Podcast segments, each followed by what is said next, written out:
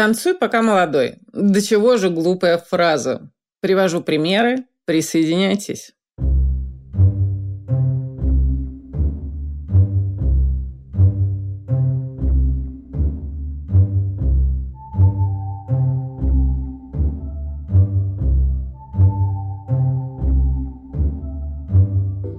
Здравствуйте, дорогие друзья! Это Катя Штерн и подкаст «Мышьяка кружева».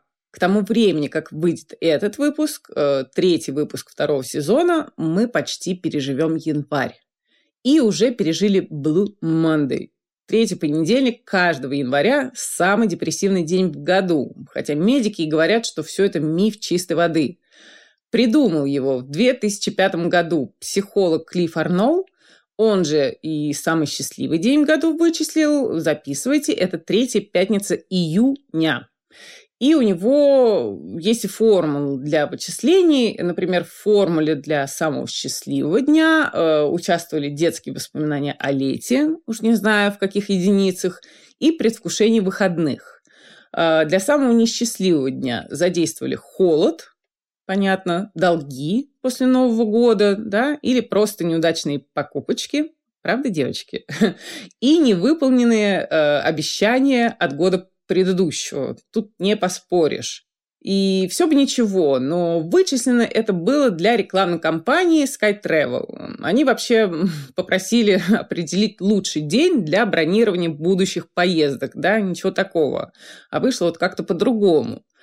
Э, словом, медики и ученые говорят, что все это не научно и полная ерунда, но Блумандой прижился, однако и он уже прошел, и январь почти, и вообще скоро весна, и танцы. Про танцы и поговорим. Сначала про подиумные, немножко про городские модные и, наконец, про двух женщин интересных времен Веймарской республики. Итак, танцы на подиуме не самый распространенный способ представления новых коллекций, однако весьма запоминающийся. А в нынешних условиях, когда показы проходят без зрителей, еще и выигрышный. Louis Vuitton. Э, Menswear Fall Winter 2021 года. Virgil Abloh, э, раздосадованный прошлыми обвинениями в плагиате, э, решил в частности показать, как много отсылок, то бишь заимствований, из африканской культуры остаются неопознанными и не названными. Э, Абло, к примеру, провел параллель между шотландским тартаном и тканью кенте. Э, его папа, родом из Ганы, носил одежду из этой ткани по праздникам. 65-й выход в коллекции, черно-белый вариант кенты. Посмотрите, и красиво, и очень современно подано. А, значит, параллель провел, а, на заблуждение белых дизайнеров в кавычках указал, а, еще про свое правило 3% напомнил, что он меняет уже существующий дизайн на 3% максимум, дабы превратить его во что-то ну, посвежее.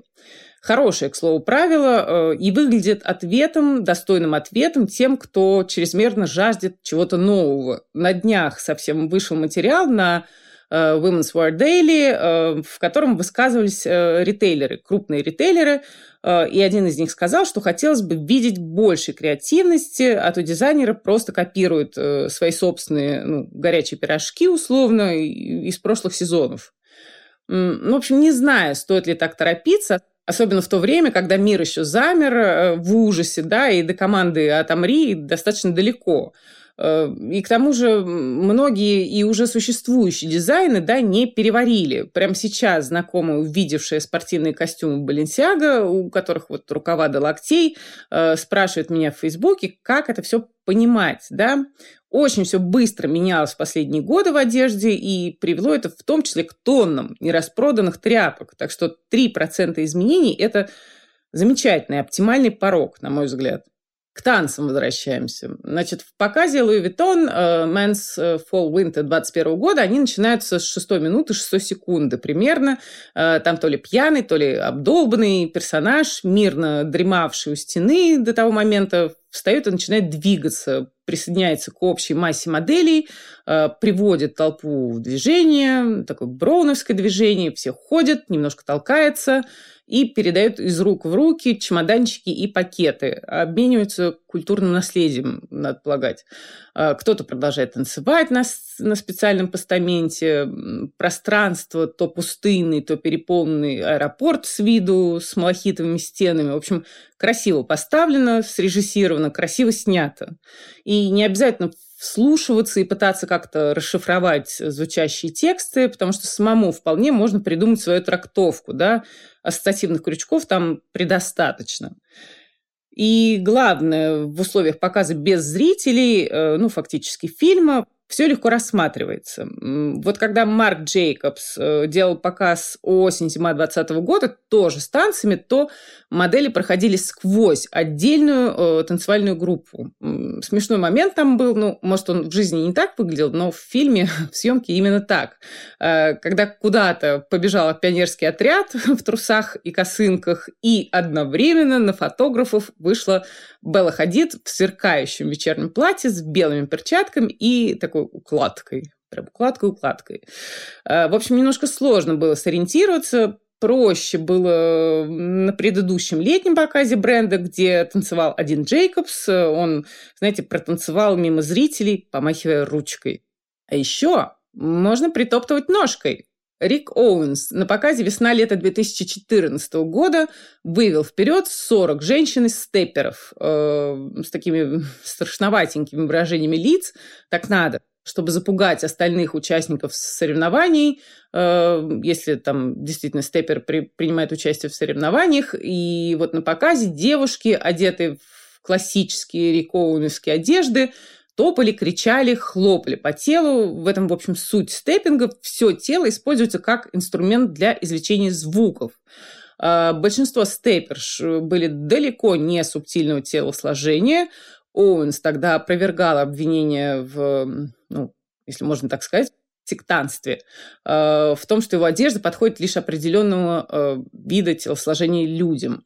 Смотрите, если не видели, запоминающийся действительно был показ в условиях отсутствия каких-то больших праздников, сборищ, ярмарок, танцы вдруг приобретают новый смысл, да, ты не только проводишь время с пользой, но еще и наряжаешься. Внезапно выяснилось, что бальными танцами занимается Эмили Синдлев, э, датчанка, стилист, блогер, достаточно известный персонаж, там румба, джайв, в общем, все дела. Вслед за ней подтянулась Ксения Черенгарова, э, вернувшаяся в бальные танцы после восьмилетнего перерыва, и теперь она учится улыбаться не только после танца, но и во время. Эту фишку я помню по своим бальным танцам. Если танцевальная тема разовьется, да, и не будет ограничиваться, ну, какими-нибудь балами дебютанток для своих, то будет просто здорово, просто замечательно. И еще один повод нарядиться, прибавится нам. Более того, мне недавно рассказали про новую студию в Москве, там учат диско, и девочки одеваются в соответствующей стилистике. Формат групповых занятий не обязательно же всем на паркет, правда? Это получается сразу три в одном. Польза для здоровья, наряды, и не надо тащить с собой упирающегося ненарядного партнера. Э, словом, перспектива волшебная. Но это все речь шла про танцы привычные, даже благовоспитанные в чем-то. А поскольку сейчас ожидают э, некого подобия ревущих двадцатых, то хочу рассказать про двух необычных э, танцовщиц, прославившихся век назад. Одна Валеска Герт, э, еврейская девочка из Берлина. Про нее известно меньше. Записи ее танцев с днем с огнем не сыщешь, все какие-то куски. А другая Джозефина Бейкер из Миссури, э, перебравшаяся в Париж и считавшая своим домом Францию. Итак, Валеска Герт. Э, уроки танцев брала она примерно лет семи, с детства, поскольку было понятно, что к наукам девочка не склонна, а склонна, например, к эпатажу. Сама она вспоминала, как на уроке географии вылезла из юбки и сидела в белье, ждала, пока ее вызовут к доске. А, красавицей Валеска тоже не была, роста была очень маленького, около 150 сантиметров, зато характер был ого-го. Отец э, после Первой мировой войны, ну, как-то разорился, да, и полагаться оставалось только на себя, поэтому Валеска пошла в немецкий театр в Берлине, там искали танцовщицу и станцевала, как могла, попутно расшвыривая стулья. Ее взяли. Чему-то она, конечно, еще подучилась, но всю жизнь была противницей классического танца с его гармонией, плавными движениями рук, ног, выверенностью, Э, не Валески, это был размерчик. Ее движения были рваными, резкими, никакой тебе лебединой шеи, никакой лебединой стати. Шокировала, конечно, зрителей. Изображала однажды оргазм в танце, и все закончилось полицией. Однако станцевала полицейским, те ее отпустили. Валеска Гер танцевала, не знаю, людей из задворок общества, проституток, сутенеров, отверженных, одним словом. Э, труп детский как-то изображала, но это без движения. Движение не предполагал и ее перформанс-пауза, э, когда она стояла на сцене кинотеатра, пока механик менял катушки фильмов, да, в какой-то неловкой позе она стояла и стояла, пока публика не начала волноваться, беспокоиться, что, в общем, происходит, да, но уже потом газ свет, и начинался следующий сеанс. А, Нижинский за несколько лет до нее, до Герц, сделал нечто подобное. Уселся на сцене и сказал, что танцует сейчас смысл войны. А, однако Нижинский уже тогда был звездой и мог делать что угодно. А вот Валеска Герц со своей паузой звездой еще не была. А до музыкальной пьесы 4.33 Джона Кейджа может быть, вы знаете, это пьеса для произвольного совершенно набора инструментов, которые не издают ни звука, равный как и солирующий пианист. Да? А, так вот, э, до первого исполнения 4.33 в 1952 году были, было, сами понимаете, очень много времени еще. А, еще одна мировая война, к сожалению. В остальных номерах движения у Герд было хоть отбавляй. Она скакала, шагала какими-то огромными шагами, да, как паровоз, э, дергала руками, растопыривала пальцы, э, гримасничала, вращала глазами. Она умела, кстати, закатывать глаза так, что видны были лишь белки, да, усиливая какое-то потустороннее ощущение. Не то, чтобы в Берлине времен Веймарской республики не видели проститутку до, во время и после соития, но чтобы вот так на сцене.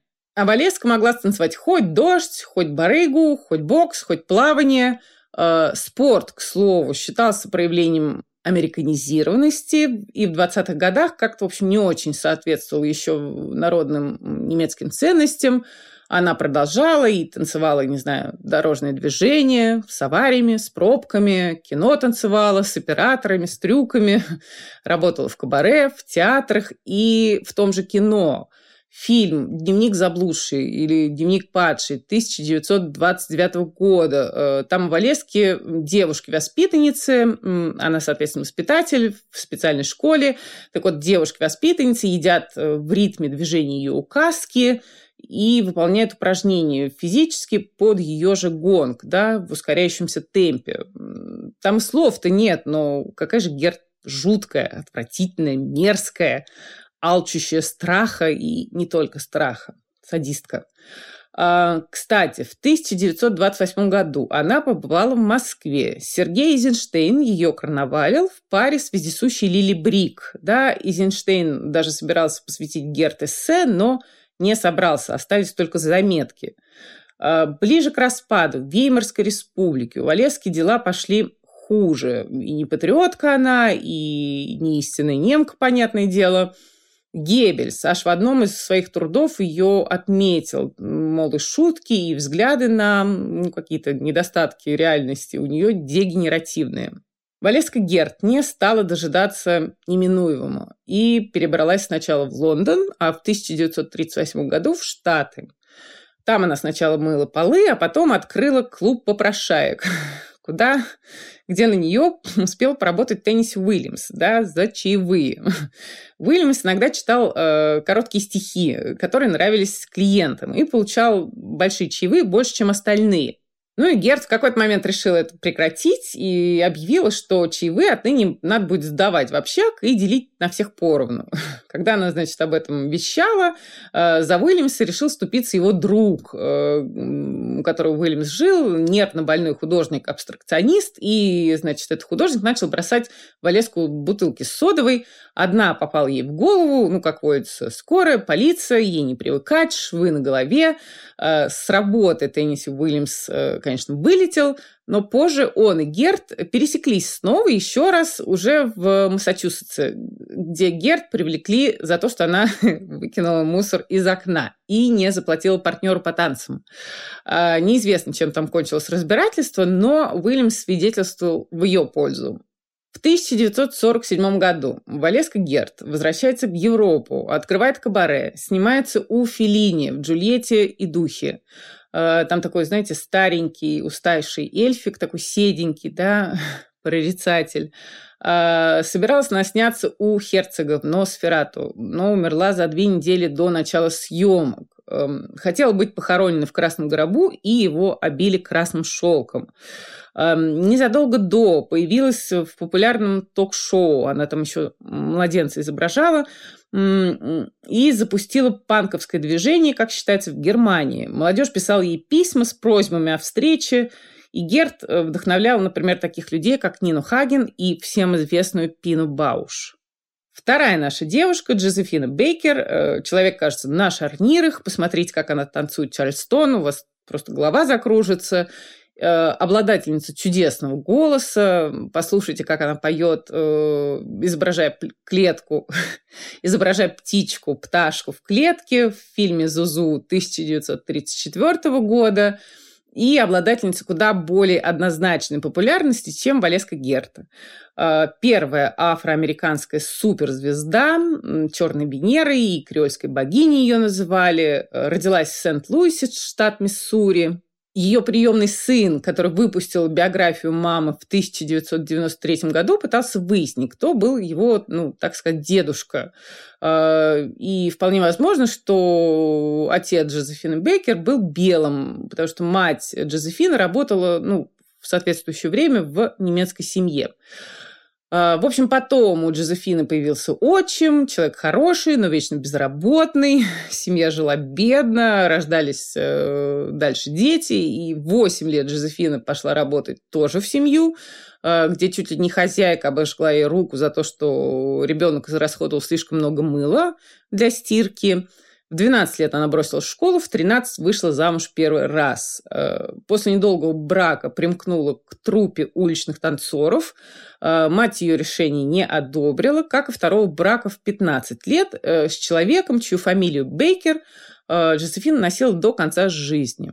Но волноваться, в общем, было не о чем, не стоило. Вот этого второго мужа Джозефина бросила, когда ее трупа получила ангажемент в Нью-Йорке. Там она стала самой высокооплачиваемой девушкой в хоре, да, в хоре Водевиля. Э, она выходила под конец, якобы не зная движения, а потом выполняла их в супер усложненном варианте. И в 19 лет получила приглашение в Париж. Впереди был э, триумф Али Бержер. Э, началось все Началось все со знаменитого танца. Вы, наверное, его видели в ожерелье и юбочки из пластиковых бананов. Вот забыла, то ли 16, то ли 26 этих бананов было. Потом уже Бейкер э, стала хозяйкой ручного ручного гепарда. Он выступал вместе с ней в бриллиантовом ошейнике. Гепарду это, возможно, все не очень нравилось, все происходящее. Он часто сбегал в оркестровую яму и пугал там музыкантов. Эротика плюс экзотика. Кто тут вообще устоит? Э, несмотря на происки там, журналистов, э, кого-то еще, коллег, Бейкер стала мегазвездой, э, которая, например, ошарашила Хемингуэя. Э, Бейкер завоевала и Берлин в свое время, получала она десятки тысяч писем и две тысячи предложений руки и сердца.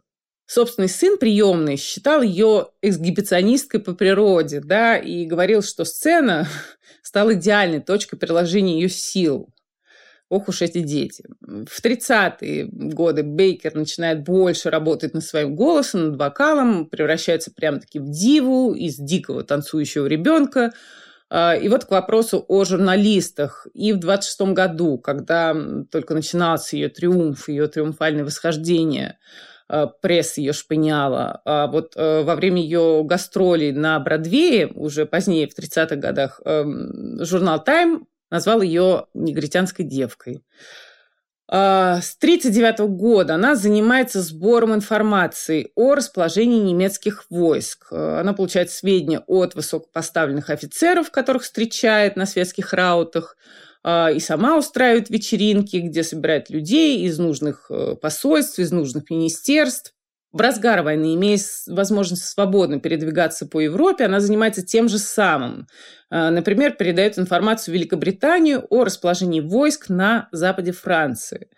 А, записывает она сведения невидимыми чернилами на своих нотах, э, прикрепляет заметки на нижнее белье, ее как звезду не обыскивали, устраивает гастроли для американских, французских и британских солдат в Северной Африке – и после войны Бейкер получит медаль участника французского сопротивления и военный крест. А, в 50-х Бейкер участвует в движении за гражданские права и то ли вот по причине борьбы за права, а, то ли еще по какой-то, усыновляет 12 детей разных национальностей из Израиля, из Венесуэлы, Колумбии, Японии, Кореи, Финляндии и из Франции. А, жила она с ними в поместье, где дети пели и танцевали для посетителей за входную плату. Да. 8 а, апреля 1975 года отметила 50-летие сценической деятельности, устроив ретроспективное шоу в Париже. И через 4 дня была найдена в коме, а, лежа в постели в окружении газет с отзывами да, на ее шоу на это последнее выступление пришел Мик Джаггер, еще один человек на шарнирах, который будет танцевать, кажется, до, до финального вздоха. Все. Да, прибудет танец и в нашей жизни тоже. В Москве, например, сняли ограничения на работу клубов, ресторанов. Город ждут горячие выходные, но вы все равно берегите себя, где бы вы ни были. Ваша Катя Штерн, подкаст «Мышьяка Кружева». Услышимся. thank you